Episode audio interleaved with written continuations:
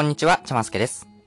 今回はですね、科学的に正しいストレス解消法16選の後編としてやっていきたいと思います。世の中にあまたあるストレス解消法から本当に効果のあるものをピックアップしてお届けするというような内容となっています。で、まあこれちょっと分量が長いので、前編と後編の2つに分けていまして、で前編はですね、すでに配信をしていますので、まだ聞いていない方はぜひこのエピソードを聞き終わった後でいいので、ぜひ聞いてみてください。で、前回はですね、7個、16個中の7個をご紹介したので、今回はですね、残りの9個を一気にご紹介するというような放送にしたいと思っています。で前回は結構じっくり時間をかけて取り組むもの、結構やるのに長時間かかるようなものが多かったと思うんですけども、今回はですね、もう短時間でできて、かつ効果がある、科学的に効果が確認されている、そんな方法を一気にですね、9個ご紹介していきたいと思いますので、ぜひ今日ご紹介する内容の中からえー、選んで自分できそうだなとかやってみたいなと思うものを選んでいただいて、今日からでも実践をしてみていただければというふうに思っています。ということで、この番組ではですね、こんな風に日常生活のためになるようなお話を毎週お届けしています。ぜひ番組の定期購読をお願いします。で今回後編ということで、ストレス解消法9個一気にご紹介したいと思います。で前編ではですね、最後15分でできるストレス解消法までっていうところでご紹介したかと思います。で、でもですね、まあ15分のストレス解消法だとまだちょっと長いなっていう、まあそういったせっかちさんもいるかと思いますので、今回ですね、5分でできるストレス解消法を3つご紹介したいと思います。5分でできるストレス解消法1つ目は、日光を浴びるということです。皆さん日光浴びてますか？外に出て太陽の光浴びてますか？やっぱりこう最近在宅勤務が流行ったことで、あんまり外に出なくなったよって方も結構増えてると思うんですよね。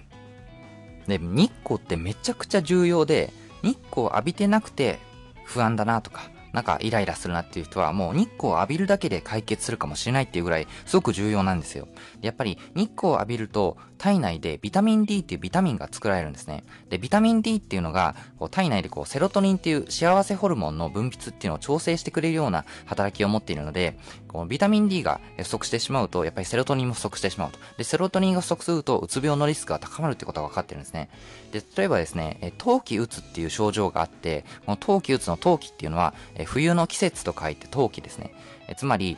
日照時間が長、日照時間が短い冬になると、うつ病患者が増えるってことが、報告されてたりするんですよ。あとは、光療法って言って、うつ病の治療のために光を浴びてもらうっていうような、そういった治療法があったりするんですね。それぐらい光、日光っていうのは、えー、不安の軽減効果があるということなんですね。で、自分は最近全然こう日光とか浴びてないなっていう、まあそういう自覚がある人は、えもちろん浴びた方がいいんですけども、自分は毎日通勤の時に日光浴びてるよっていう人も、実は足りないっていう可能性もあったりするんですね。でこれどういうことかっていうと、2017年にカナダのアルバータ大学が約5万人の労働者を調査したというような研究がありますと。でその結果分かったことは、室内で働くデスクワーカーの9割は日中に十分な量の日光を浴びていなくて、ビタミン D が慢性的に足りていないってことが分かったっていう。そんな研究があるんですね。でさらにこの研究では、屋外で働く人が多い人でさえ、48%の被験者は日光の不足によるビタミン D の不足っていうのが確認されたということが分かっていますと。なので、もう現代人の大半は、1日に必要な日光の量っていうのをそもそもちゃんと浴びていないんですよ。なので、もう意識的に改善していかないといけないと。意識的に計画的に日光を浴びる時間っていうのを増やせなければいけないと。ただ、とはいえですね、最初からいきなりじゃあ今日からこう1時間日光浴びる時間を増やそうとか、何時間も外にいる時間を増やしたりしたら、生活が急激に変わってしまうので、その急激な生活の変化そのものが逆にストレスになっちゃったりするじゃないですか。あとは結構日本人だと結構顕著だと思うんですけど、日光っていう、紫外線ってものに結構ネガティブな思いを抱えていて、肌に悪いっていうようなそんなイメージを持ってる人っても多いと思うんですね。なので、もう最初から何時間も浴びましょうとは、え、言わないので、まずは5分でもいいので、今よりも日光を浴びる時間を伸ばすっていうのをぜひ意識してみてください。例えばこう、朝起きてコーヒーを入れたら、まあ、いつもだったら自分の部屋でコーヒーを飲んでいたけども、これからはベランダで飲むようにしようとか、そんな風に日光を浴びる時間を5分でもいいので、増やしていくっていうような計画をぜひ立ててみてください。っていうのが5分でできるストレス解消法の1つ目、日光を浴びるでした。続いて5分でできるストレス解消法2つ目は動物の動画を見るというものです。やっぱり可愛い動物の動画って癒されますよね。で、実際にこの可愛い動物の動画を見るって、リラックス効果は確認されてるんですよ。例えば、メルボルン大学の調査では、仕事の合間に YouTube などで可愛い猫の動画を見た被験者は、その直後にストレスが大きく低下して、仕事の生産性が9%もアップしたということが分かっています。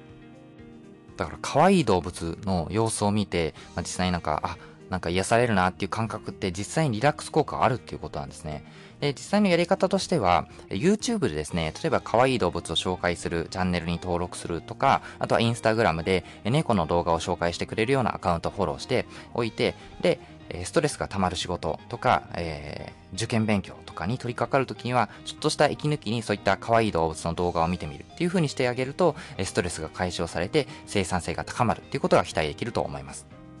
ぜひやってみてください。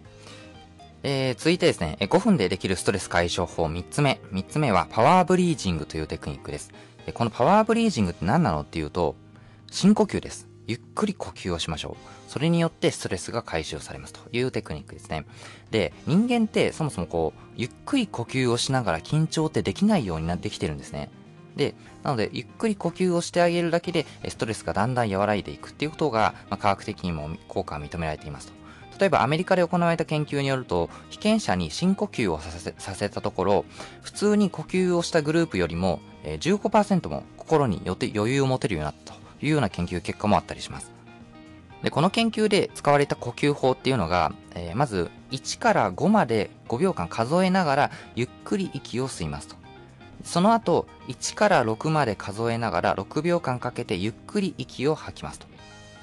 5秒間で吸って6秒間で吐くと。で、これを10回繰り返すというようなテクニックになります。でこれをやったところ、えー、普通に呼吸をしたグループよりも15%も、えー、心に余裕を持てるようになったというような結果が出ています。で、この、まあ、呼吸、深呼吸をするときに何秒吸って何秒吐いたらいいのかって結構いろんな流派があるんですね。まあ、いろんな研究とか、まあ、いろんな呼吸法があったりするんですけど、まあ、その呼吸法に結構共通しているのが、数時間よりも吐く時間を長くすることっていうことなんですね。で、人間って息を吐くときにリラックスした状態になって血圧も実際に下がるってことが確認されてるんですよ。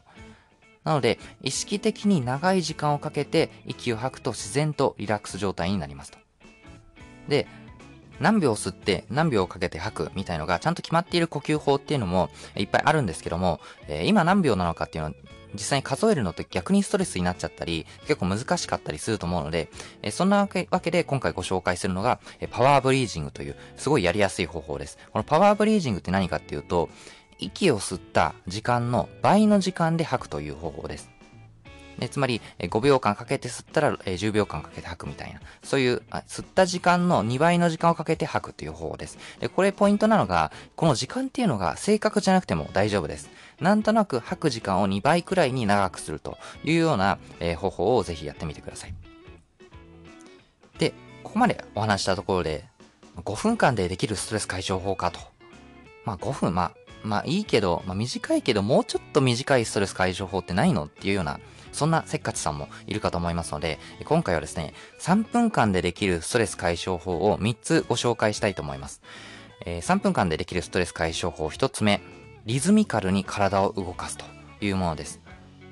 なんとですね、リズミカルに体を動かしてあげるだけで、ストレスが解消されていくっていう不思議な研究があったりするんですよ。で、このリズミカルに体を動かすっていうのは、えダンスとかエクササイズってことではないんですね。どういうものかっていうと、貧乏ゆすりとか、手手のひらを指でトントン叩いたりとか、手の甲の皮膚をリズミカルにこうつまんで軽く引っ張って離したりとか、まあ、そういう運動ですね。これだけでもストレス解消法、ストレス解消効果が確認できるっていうことが分かっていますと。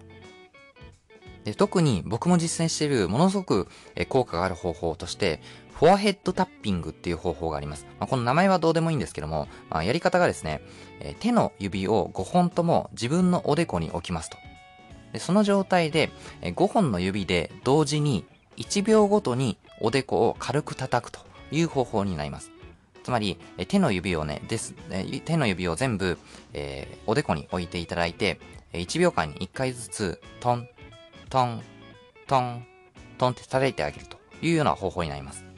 で、このトントンを、えー、イライラとか不安が減っていくまで続けるというテクニック。これがフォアヘッドタッピングですと。で、これなんで効果があるかっていうと、人間の脳ってもうすごい限られた処理の、処理能力しか持たないんですよ。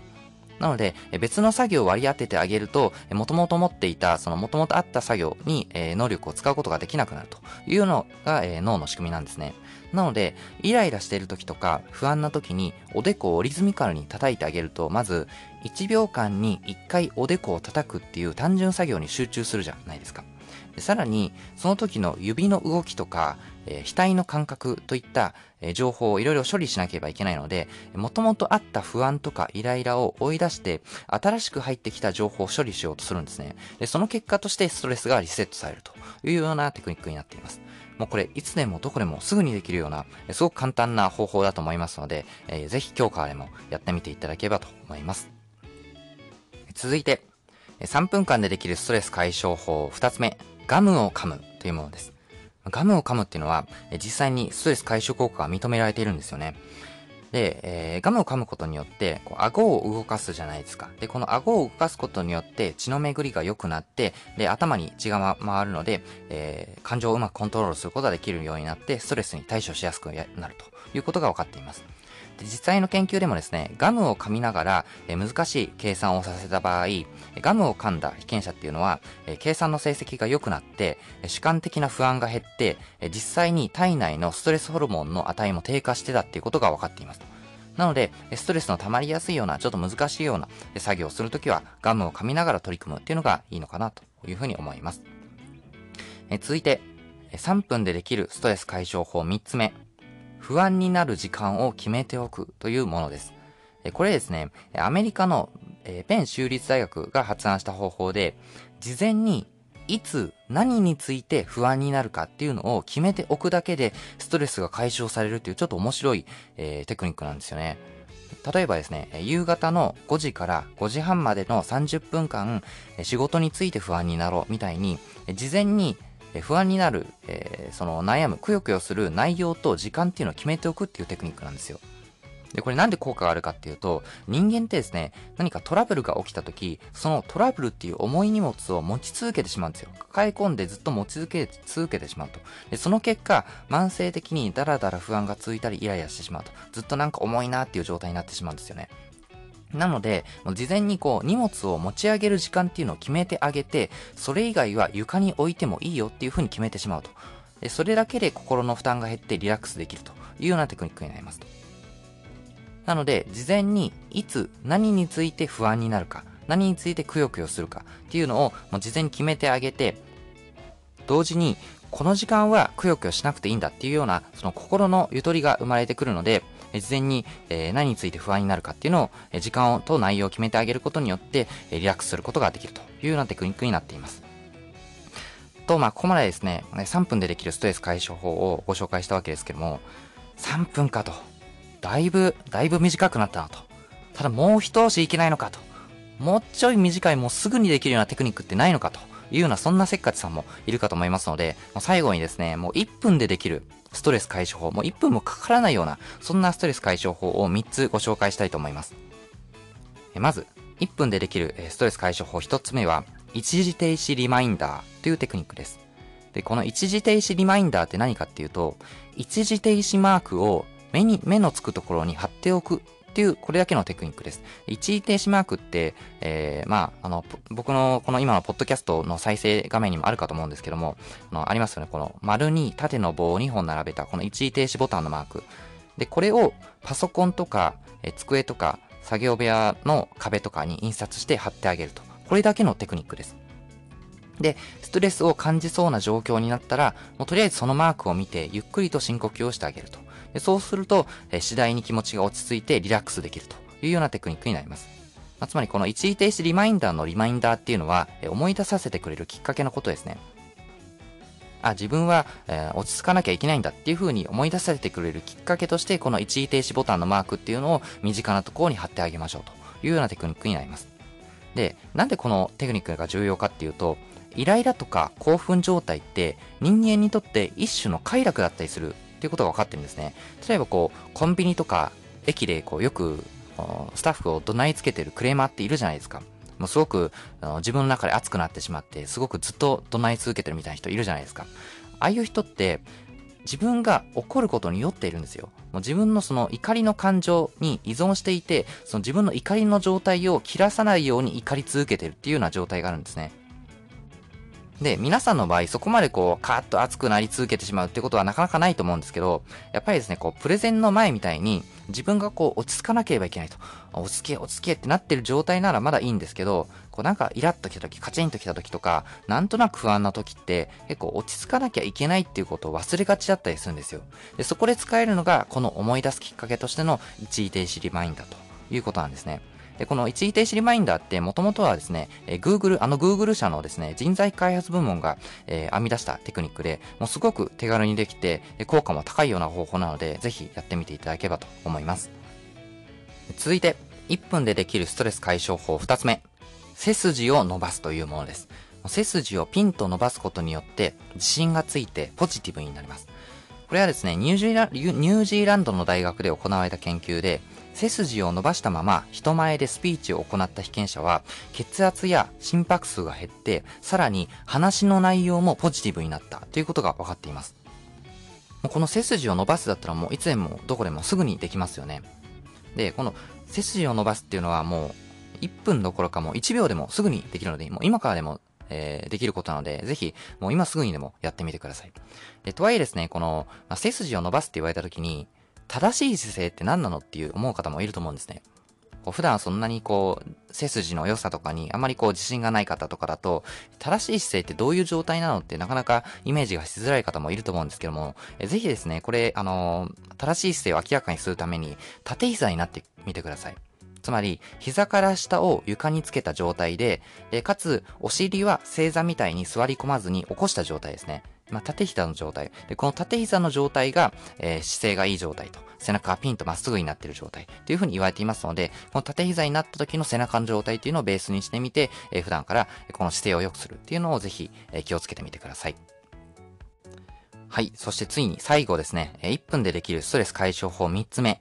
楽しい記憶を思い出すというテクニックです。これはですね、アメリカのラトガース大学の実験で、被験者の手をめちゃくちゃ冷たい氷水につけさせて、わざと精神的なストレスを与えるっていう、まあ、そういうちょっと苦しいような、えー、実験をやっていますと。で、まあ、その後にですね、えー、2つのグループに分けて、一方のグループには過去の楽しい記憶を思い出してもらいました。つまり、え昔行った旅行とか、好きな人と行ったデートとか、そういう楽しい記憶を思い出してもらいました。でもう一方のグループには過去の普通の記憶を思い出してもらいました。つまり、えー、昨日食べたご飯とか、普段の仕事の内容とか、そういった普通の記憶、まあ、良くも悪くもないような普通の記憶っていうのを思い出してもらいましたと。その結果、えー、楽しい記憶を思い出したグループの方が、感情をコントロールする脳の機能がうまく働くようになって、他のグループに比べて体のストレス反応が15%も下がったっていうことが分かりました。